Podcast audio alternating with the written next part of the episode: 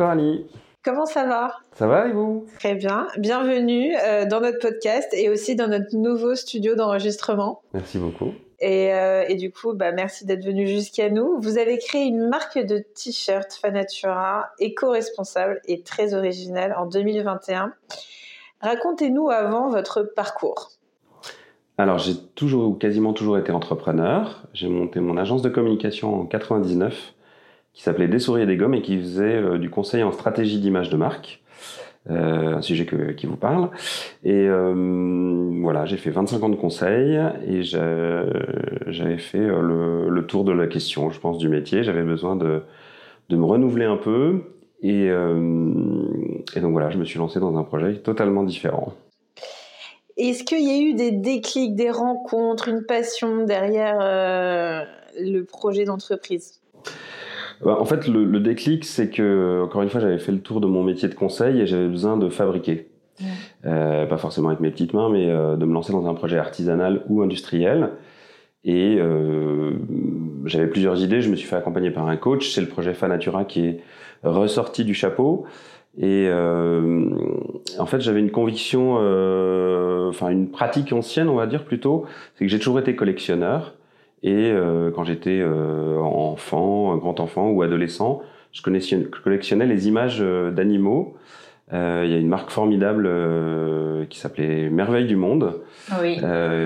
qui donc glissait dans des plaquettes de chocolat des images d'animaux ou sur lesquelles on pouvait aussi lire des informations liées à l'espèce. Et voilà, je les collectionnais. Cette marque a été enterrée pendant un moment et ressortie par la marque Crocola cette année, donc je les remercie infiniment d'avoir lancé ce projet. Je me rappelle très bien, ça a marqué des générations, je pense, euh, cette association tablette de chocolat et cartes à collectionner. Bah, D'ailleurs, ça a très bien marché, hein. on les retrouve en supermarché maintenant, euh, le lancement a été très réussi.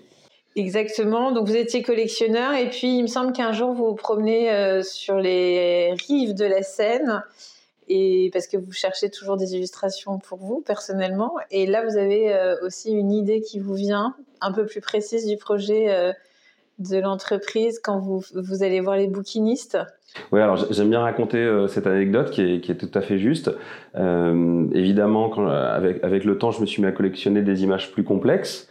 Euh, des planches naturalistes euh, de, qui viennent des siècles précédents et qui sont en effet vendues par les bouquinistes sur les quais, mais aussi aux puces à Saint-Ouen, euh, pas très loin d'ici, euh, dans des librairies spécialisées, des galeries.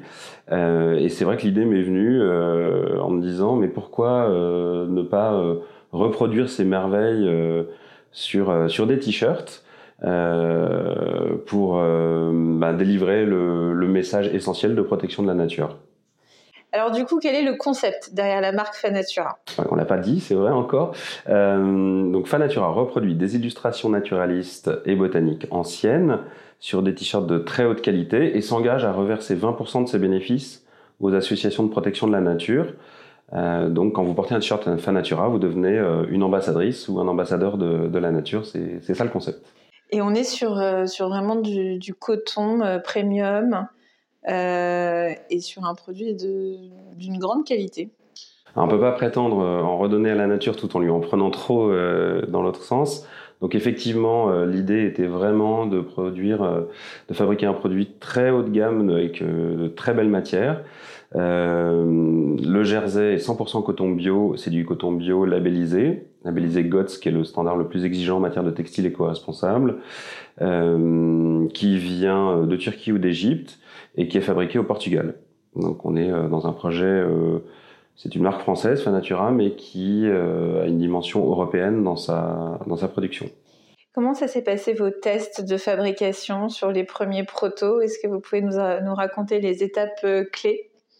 Alors d'abord, j'ai rencontré mon fournisseur euh, au salon Première Vision parce que comme je connaissais rien, j'étais complètement vierge dans ce métier. Euh, je suis allé rencontrer bah, les professionnels là où ils se présentaient. J'ai raconté mon histoire un peu partout et c'est donc cette entreprise portugaise euh, qui a euh, eu le, courage de, m'accompagner euh, dans cette idée un peu folle. Et, euh, et encore une fois, je, je, je connaissais rien, donc j'ai un peu enfoncé des portes ouvertes. J'ai testé toutes les techniques d'impression existantes, que j'ai beaucoup de respect pour ce que je considère comme des œuvres d'art, et je pouvais pas faire les reproduire à moitié. Donc ça, ça a mis quasiment un an. Bon, c'était la période du Covid pendant donc avant 2021 qui m'a permis d'expérimenter tous ces concepts. Mon fournisseur a été très patient. Euh, et puis finalement, après 80 prototypes, on a réussi à trouver euh, une technique qui en plus, euh, c'est de l'impression numérique HD. C'est les toutes dernières générations d'imprimantes textiles numériques HD qui permettent d'avoir le résultat que vous voyez ici. Et l'avantage, c'est que ça consomme moins d'encre. Ce ne sont que des encres sèches, donc il n'y a pas de rejet de produits chimiques ni d'eau dans la nature. C'est tellement bien fait qu'on a la sensation que l'illustration est en relief. Oui, pour certains motifs, euh, mm. c'est vrai, on me le dit souvent. Alors, euh, est-ce que vous avez lancé euh, ces tests, ces protos et ces premières collections avec vos fonds propres ou vous avez fait appel à un financement extérieur? Alors, au début, j'ai mis un petit peu d'argent dans l'entreprise à titre personnel, et puis ce qui m'a permis de lever un, un, crédit auprès de ma banque qui a été cautionné par la BPI. Euh, donc ça, ça a été, euh, ça a été la première mise de fonds. Elle, a permis justement de financer tous ces tests. En revanche, la première collection a été financée par une campagne de crowdfunding sur euh, la plateforme KissKissBankBank en mars 2021. Et il y a eu des aides, des accompagnements euh, à côté, de structures euh, d'accompagnement? Alors, il se trouve que euh, KissKissBankBank appartient à la, à la Banque Postale et qu'il décerne un coup de cœur chaque mois sur un projet engagé et éthique. Donc on a eu la chance, Fanatura, de euh, d'être sélectionné en finale de ce. Donc on n'a pas, c'est pas nous qui avons gagné, mais on était quand même finaliste euh, de ce projet de en mars 2021. Et donc oui, ça a été un vrai coup de chance parce que euh, bah, quand vous êtes euh, comme ça, vous vous retrouvez euh, sur le devant de la scène sous les projecteurs. Bah, en fait, vous faites partie de la newsletter, vous êtes sur la page d'accueil de la plateforme et ça booste les précommandes il me semble qu'il y a eu aussi un programme avec le CCI. Ah oui, alors en, termes d'accompagnement, tout à fait, euh, j'ai bénéficié du, du, programme euh, hashtag entrepreneur leader, euh, qui est un programme très intéressant parce que c'est totalement gratuit mhm. et vous êtes suivi par un conseiller pendant une année, pendant 12 mois. il y a 12 rendez-vous, un rendez-vous mensuel pour faire le point sur les avancées du projet et puis on peut profiter de leur réseau, donc rencontrer des experts euh, des experts comptables, des juristes, enfin toutes sortes d'experts qui gravitent dans le, la sphère de la CCI et euh, bah, qui vous aident à avancer dans le bon sens. Retour plutôt positif sur euh, cet accompagnement? Ah oui, tout à fait, et d'autant plus que je suis toujours accompagné par la CCI sur d'autres sujets maintenant. Mhm. Donc oui, je recommande vraiment. Y a, y a, les structures sont, sont, tout à fait adaptées aux, aux, entrepreneurs qui se, qui se lancent, et, et c'est un grand soutien. Comment vous vous sentez-vous aujourd'hui et euh, comment va l'entreprise? Alors écoutez, la passion est toujours là. Euh, le sujet euh, me passionne toujours autant. L'entreprise, bah, évidemment, comme vous pouvez vous en douter, surtout dans, dans, ce secteur de, de, la mode, en ce moment, dans le contexte économique, c'est compliqué. Euh, il faut s'accrocher. Euh, c'est pas une activité qui me permet de me rémunérer encore aujourd'hui. Je, je, je, vis sur, pour l'instant sur mes fonds propres, qui ne sont pas éternels. Donc euh, il y a des grosses périodes d'angoisse. Après, euh, bah, je pense que comme tous les entrepreneurs euh, ou solo ou auto-entrepreneurs, euh, on vit des ascenseurs émotionnels permanents. Donc il y a des, des, grandes joies, il y a des moments de, de plus, plus grande détresse. je pense que ça vaut encore le coup de s'accrocher parce que l'idée est belle et j'ai des, beaux, des, des bons retours autour de moi. Quel point de vente euh, vous avez privilégié et vous voulez privilégier pour demain? Alors au début, je pense comme beaucoup d'entrepreneurs, j'ai cru que mon idée étant absolument géniale, ça allait se vendre tout seul. Donc euh, j'avais vraiment la stratégie pure player, vous savez, euh, ouvrir une boutique en ligne et puis attendre que les ventes tombent toutes seules. Évidemment, c'est pas comme ça que ça se passe. Donc il a fallu rentrer dans un réseau de créateurs.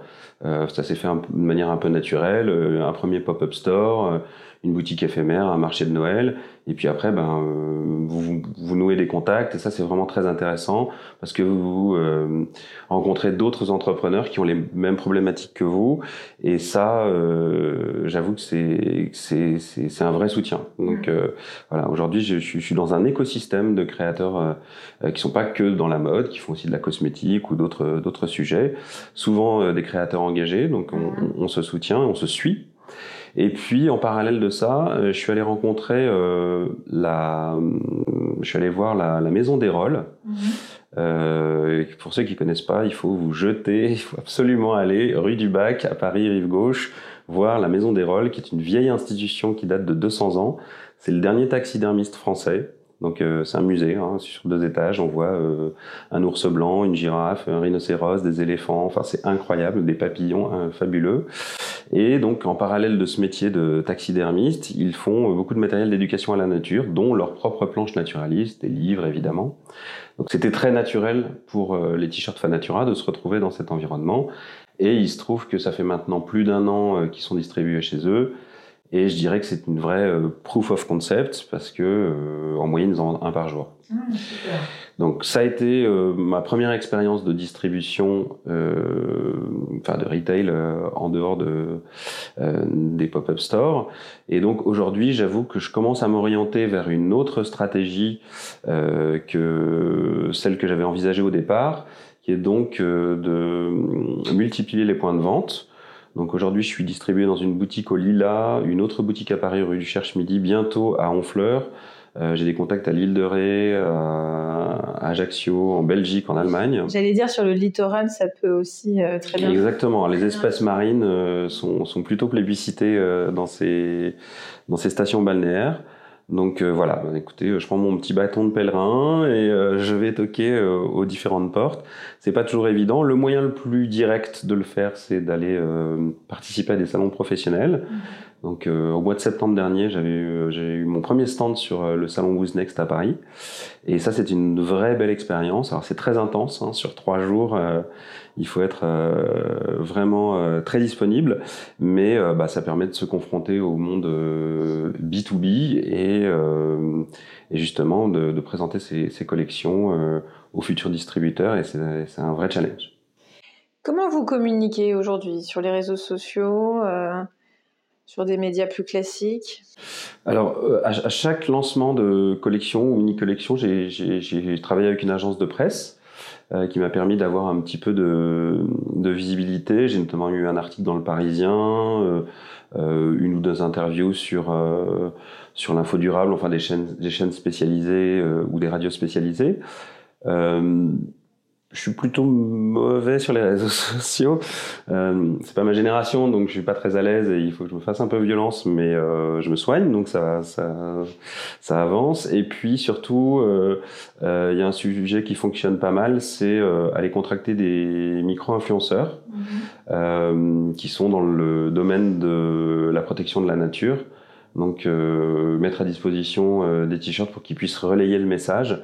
Et ça, euh, ça j'essaye de continuer à le faire régulièrement. D'abord, ça me permet de rencontrer des gens passionnants et qui sont passionnés et qui, avec qui il y a beaucoup à échanger sur les sujets et qui deviennent des ambassadeurs ou des ambassadrices. Et donc ça, c'est ça, c'est très enrichissant. Parlons-en justement de vos engagements, euh, puisqu'en fait, euh, vous vous êtes engagé à reverser 20% des ventes à des associations ou ONG qui protègent la biodiversité.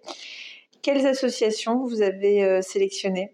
Alors c'est 20% des bénéfices. Oui, 20% des bénéfices, excusez-moi. Parce que sinon, euh, ça serait plus compliqué.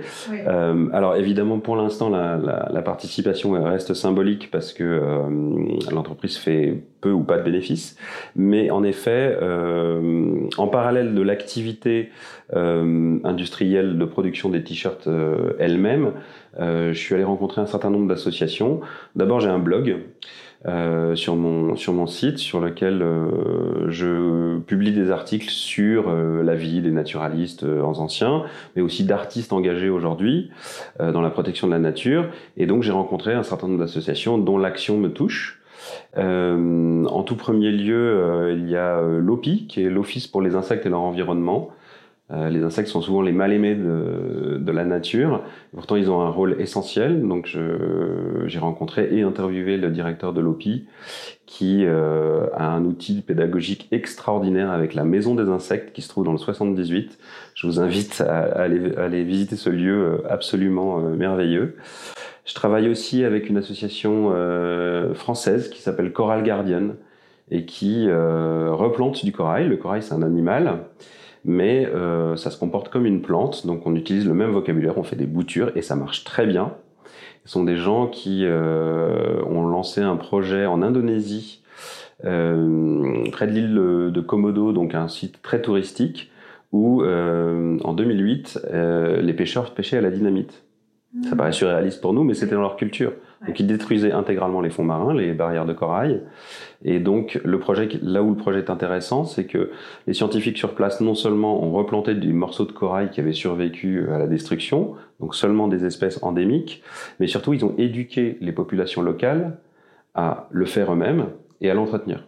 Et aujourd'hui, les résultats sont spectaculaires parce que le récif a été intégralement euh, reconstitué et euh, les poissons sont revenus. Les pêcheurs n'ont plus besoin d'aller euh, à l'autre bout de l'île, pour, enfin de la mer, pour aller chercher des poissons. Formidable. Voilà. Et donc ce projet aujourd'hui est reproduit.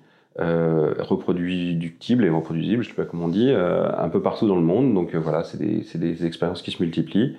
Et voilà, je soutiens deux, trois autres associations, euh, et dont une qui me tient particulièrement à cœur, qui s'appelle Francis Allais Forêt Primaire. Francis Allais, c'est un grand monsieur, euh, un botaniste euh, de 85 ans, je crois, et qui a fait beaucoup pour, euh, pour la forêt, mhm. et qui dit, euh, ben, en fait, nous, on critique les Brésiliens parce qu'ils détruisent la forêt amazonienne, mais on a fait exactement la même chose en Europe. On n'a plus de forêt primaire en Europe, à part un tout petit bout en Pologne.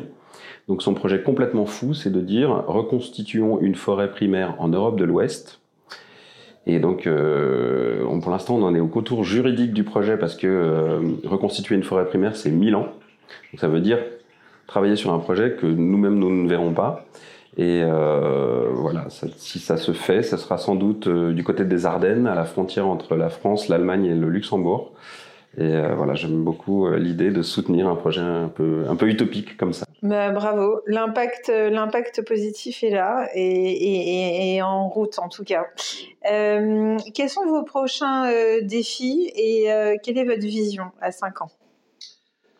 Alors très, à, très court terme, ben, comme je multiplie cette, maintenant cette stratégie d'aller rencontrer des distributeurs, je vais sortir des frontières. Je, ferai, je participerai en janvier prochain, les 15 et 16 janvier, au ZEC à Berlin, qui est l'équivalent du Who's Next, mais euh, en Allemagne, euh, dans la section premium, donc qui accueille les marques euh, éthiques et éco-responsables.